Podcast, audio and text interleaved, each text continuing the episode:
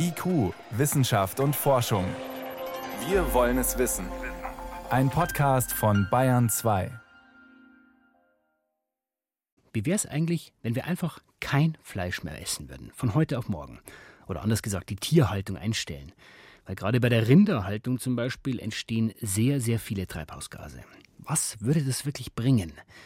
Das konnte ich die Landschaftsökologin Anne Klatt vom Umweltbundesamt fragen. Die hat sich ausführlich mit dieser Studie beschäftigt und zuerst einmal in dieser Studie, da heißt es ja einfach zusammengefasst, wenn wir aus der Tierhaltung aussteigen, dann spart das 50 Prozent der Emissionen, die wir brauchen, um die Klimaziele von Paris zu erreichen. Das klingt nach sehr viel. Ist es wirklich so einfach? Ja, ganz so einfach ist das in der Tat nicht. Und die Studie selbst nennt ja auch ein paar Einschränkungen, Unschärfen. Ne?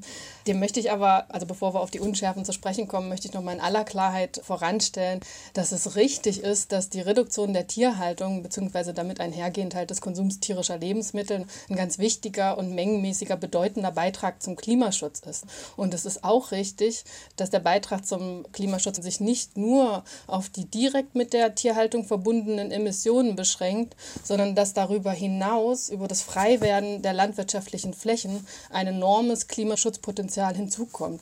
Das heißt, weil ich dann Bäume anpflanzen kann und so weiter. Genau, eine pflanzenbasierte Ernährungsweise benötigt weniger Flächen als eine Ernährung mit vielen tierischen Produkten. Und durch das Freiwerden der Flächen können wir diese Flächen halt beispielsweise für Wiedervernässung von Moorstandorten aufwachsen lassen von natürlichen Wäldern. Ja, in der Fachsprache heißt das dann die potenziell natürliche Vegetation.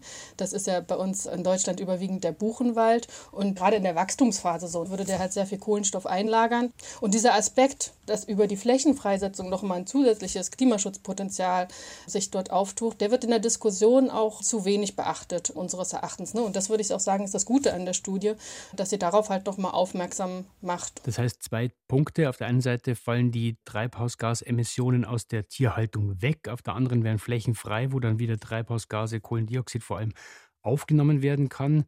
Was ist denn mit dem Anteil Verarbeitung, Transport, Herstellung von Futter und so weiter? Also gerade bei tierischen Lebensmitteln ist das tatsächlich nicht der große Posten in der Klimabilanz. Also der allergrößte Anteil der Emissionen entsteht in der landwirtschaftlichen Produktion, beim Anbau der Futtermittel und aus der Tierhaltung selber. Das heißt, um welche Emissionen geht es dann? Also Methan aus der Rinderhaltung zum Beispiel, was noch? Das Lachgas, das entsteht auch sozusagen direkt in der Tierhaltung, beispielsweise aus dem Dung oder im Stall. Dann entstehen ja noch Treibhausgase beim Anbau der Futtermittel. Also das ist teilweise auch wieder das Lachgas aus der Düngung. Aber beispielsweise die Düngemittelproduktion ist ja auch sehr energieintensiv. Das heißt, da haben wir auch wieder CO2-Emissionen. Und teilweise findet der Anbau der Futtermittel auf ehemaligen Moorstandorten statt. Das heißt, da haben wir dann teilweise auch erhebliche CO2-Emissionen aus der Bodennutzung. Und dann ist es ja auch so, dass, ich sage jetzt mal so systemisch betrachtet, ja insgesamt diese steigende und große Nachfrage nach tierischen Lebensmitteln, dass sie ein ganz wesentlicher Treiber hinter der Zerstörung von natürlichen, sehr kohlenstoffreichen Habitaten ist. Ne? Das bekannteste Beispiel ist ja da die Rodung des Regenwalds für den Sojaanbau. Das heißt, Frau Klatt, wenn wir keine Tiere mehr halten, um Fleisch zu essen, das heißt aber auch, dann gibt es keine Milch mehr. Macht es denn einen Unterschied in der Klimabilanz oder müssen wir wirklich dann komplett ohne tierische Produkte leben, um dem Klima so extrem zu helfen? Ja, das ist ein ganz wichtiger Punkt. Auch beim Verzehr von Milchprodukten sollten wir etwas zurückhaltender sein. Zum einen, weil halt Milchprodukte, gerade so konzentrierten Milchprodukte wie Butter und Käse, die sind halt auch sehr treibhausgasintensiv. Also mit deren Produktion sind hohe Treibhausgasemissionen verbunden. Und zum anderen, in Deutschland entsteht das Rindfleisch ganz überwiegend als Koppelprodukt der Milchproduktion. Und deswegen sagen wir, es ist wichtig, dass alle tierischen Lebensmittel gleichermaßen gesenkt werden. Jetzt ist es ja ein sehr extremes Szenario. Von heute auf morgen kein Fleisch mehr produzieren ist weltweit jetzt nicht sehr wahrscheinlich. Wie sinnvoll ist denn aus Ihrer Sicht so ein Gedankenexperiment dann überhaupt? Vor allen Dingen halt, um die Diskussion zu stimulieren, finde ich das schon sinnvoll. Aber in der Umsetzung sollte man natürlich also sich dessen bewusst sein, dass das nicht so eins zu eins umgesetzt werden kann und auch nicht sollte. Ne? Gerade hier in Deutschland beispielsweise sind ja Grünlandstandorte auch ganz wertvolle Habitate für Tier- und Pflanzenarten. Das heißt, da würden wir aus dem mit Blick auf Biodiversitätsschutz äh, sagen, diese Flächen sollen eben nicht wieder bewaldet werden, sondern die wollen wir als offene Landschaften, als, als Grünlandstandorte erhalten.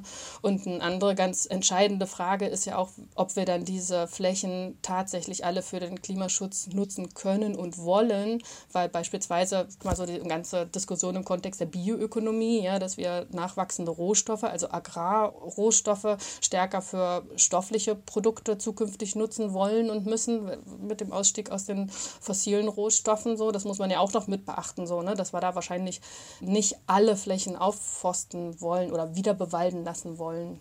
Das heißt, welche Punkte könnte man denn von dieser extremen Idee jetzt nehmen, um Tierhaltung freundlicher zu machen? Also die reale Komponente davon.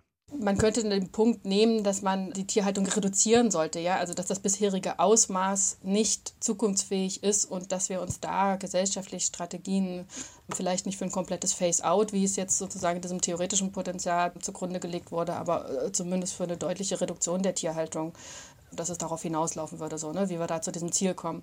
Aber man kann natürlich auch im Rahmen der Tierhaltung, also der Art und Weise, wie wir Tierhaltung betreiben, noch etliche Verbesserungspotenziale heben und das sollte man auch tun. Ja. Vor allen Dingen in Regionen mit intensiver Tierhaltung sollten wir Nährstoffüberschüsse aus den Äckern deutlich reduzieren. Die sind ja hauptsächlich auf den Einsatz von Wirtschaftsdüngern dort zurückzuführen. Und neben den hohen Nitratgehalten im Grundwasser haben die halt auch hohe Treibhausgasemissionen zur Folge. So, das wäre schon mal ein erster Ansatzpunkt. Was müssten wir denn tun, damit die Menschen weniger Fleisch essen? Zunächst mal sollten wir die Verantwortung dafür nicht den einzelnen Menschen aufbürden, ja, sondern die Ernährungsumgebung, in der sie die ihre Entscheidungen treffen, was sie wie, wann, mit wem und so weiter, wie viel essen. Also dass diese Ernährungsumgebungen für die Menschen so umgestaltet werden, dass stärker pflanzenbasierte Ernährungsweisen einfacher werden, ja, dass sie stärker dazu einladen. Im Moment ist es ja gar nicht so einfach, sich gesund und lecker, sage ich mal, und günstig stärker pflanzenbasiert zu ernähren. Konkret sollten dafür beispielsweise attraktive, vollwertige und überwiegend pflanzliche Gerichte in der Gemeinschaftsverpflegung sollten dafür zum Standard werden, ja, also etwa in Kantinen, Mensen, oder in der Kita- und Schulverpflegung und vor allen Dingen auch die Ausbildung von Köchen und Köchinnen dahingehend verbessert werden, dass sie beispielsweise Hülsenfrüchte wieder öfter in neuen und schmackhaften Varianten auf die Teller kommen. Aber auch finanzielle Anreize sollten so verschoben werden, dass die Preise stärker die ökologischen Folgekosten einbeziehen. Ja, dann ganz vergleichsweise einfacher umzusetzen und derzeit ja auch sehr viel diskutierter Ansatz ist es halt, die tierischen Lebensmittel mit dem regulären Steuersatz zu belegen. Im Moment haben sie einen vergünstigten Steuersatz. Und darüber hinaus könnte man im Gegenzug dann halt auch die gesunden pflanzlichen Lebensmittel noch günstiger machen, mit einem reduzierten Steuersatz belegen beispielsweise. Kein Fleisch mehr von heute auf morgen weltweit. Das würde zwar dem Klimawandel massiv Einhalt gebieten, ist aber nicht ganz so leicht umzusetzen. Aber auch kleinere Maßnahmen, wie wir gehört haben, helfen schon ziemlich gut weiter. Das waren Einschätzungen von Anne Klatt vom Umweltbundesamt. Gesunde alternative Lebensmittel günstiger machen, das ist, haben wir gerade gehört, ein Ansatz. Oder man könnte auch Fleischersatzprodukte attraktiver machen.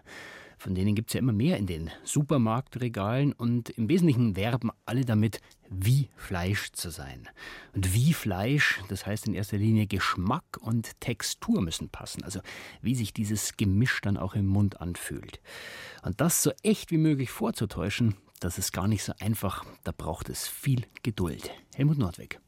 Woraus kann man Fleischersatz herstellen, der auch Burgerfans begeistert? Oder pflanzliche Milch, die wirklich schmeckt, ohne dass dafür Tiere gehalten werden? Darum geht es im Fraunhofer Institut für Verfahrenstechnik in Freising bei München, wo Christian Zacherl in eine große Halle führt. Erstmal müssen wir uns einkleiden.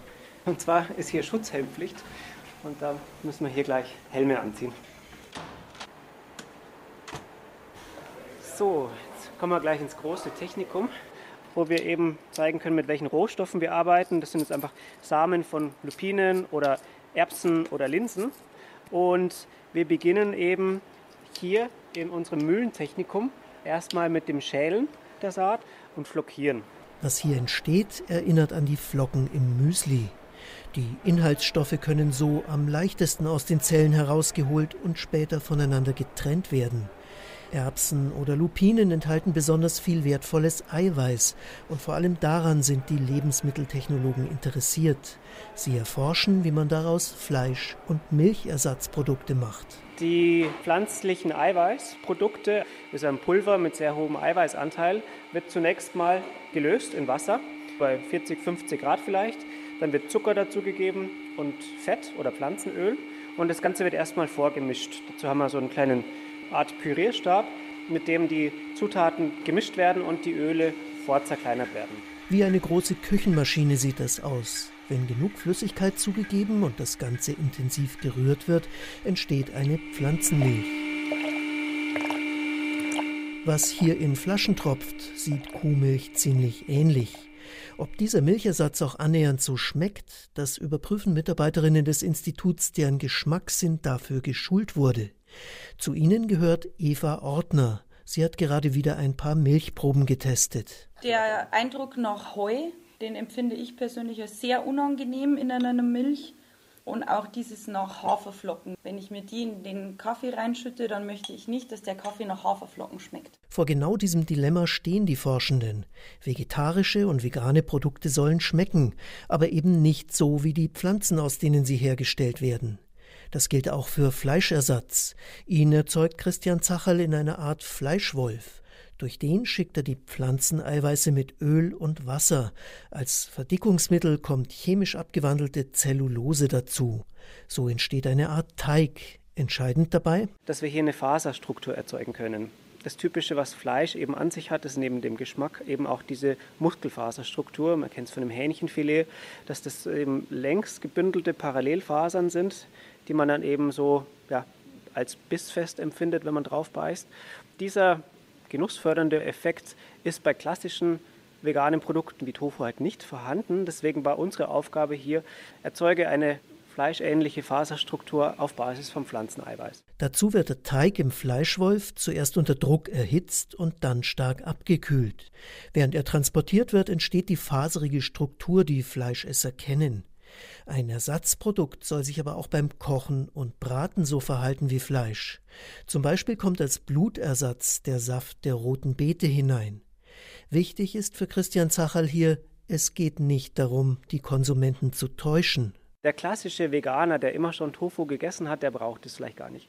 Aber gerade die Leute, die gerne Fleisch essen und gerne den Genusswert vom Fleisch haben, aber aus ethischen Gründen, aus Tierschutzgründen und so weiter eben auf Fleisch verzichten möchten, für die ist so ein Produkt sehr gut geeignet, weil man hat den Genusswert von Fleisch, aber man ist trotzdem vegan oder pflanzenbasiert. 55 Prozent der Deutschen essen zwar Fleisch, verzichten aber mehrmals pro Woche bewusst darauf.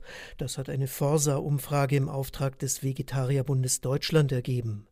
Für sie können Burger Patties auf Linsenbasis oder Lupinenbratwurst eine Alternative sein. Wer solche industriell hergestellten Produkte aber nicht zubereiten möchte, der kann mit Gemüse und Hülsenfrüchten selbst lecker kochen.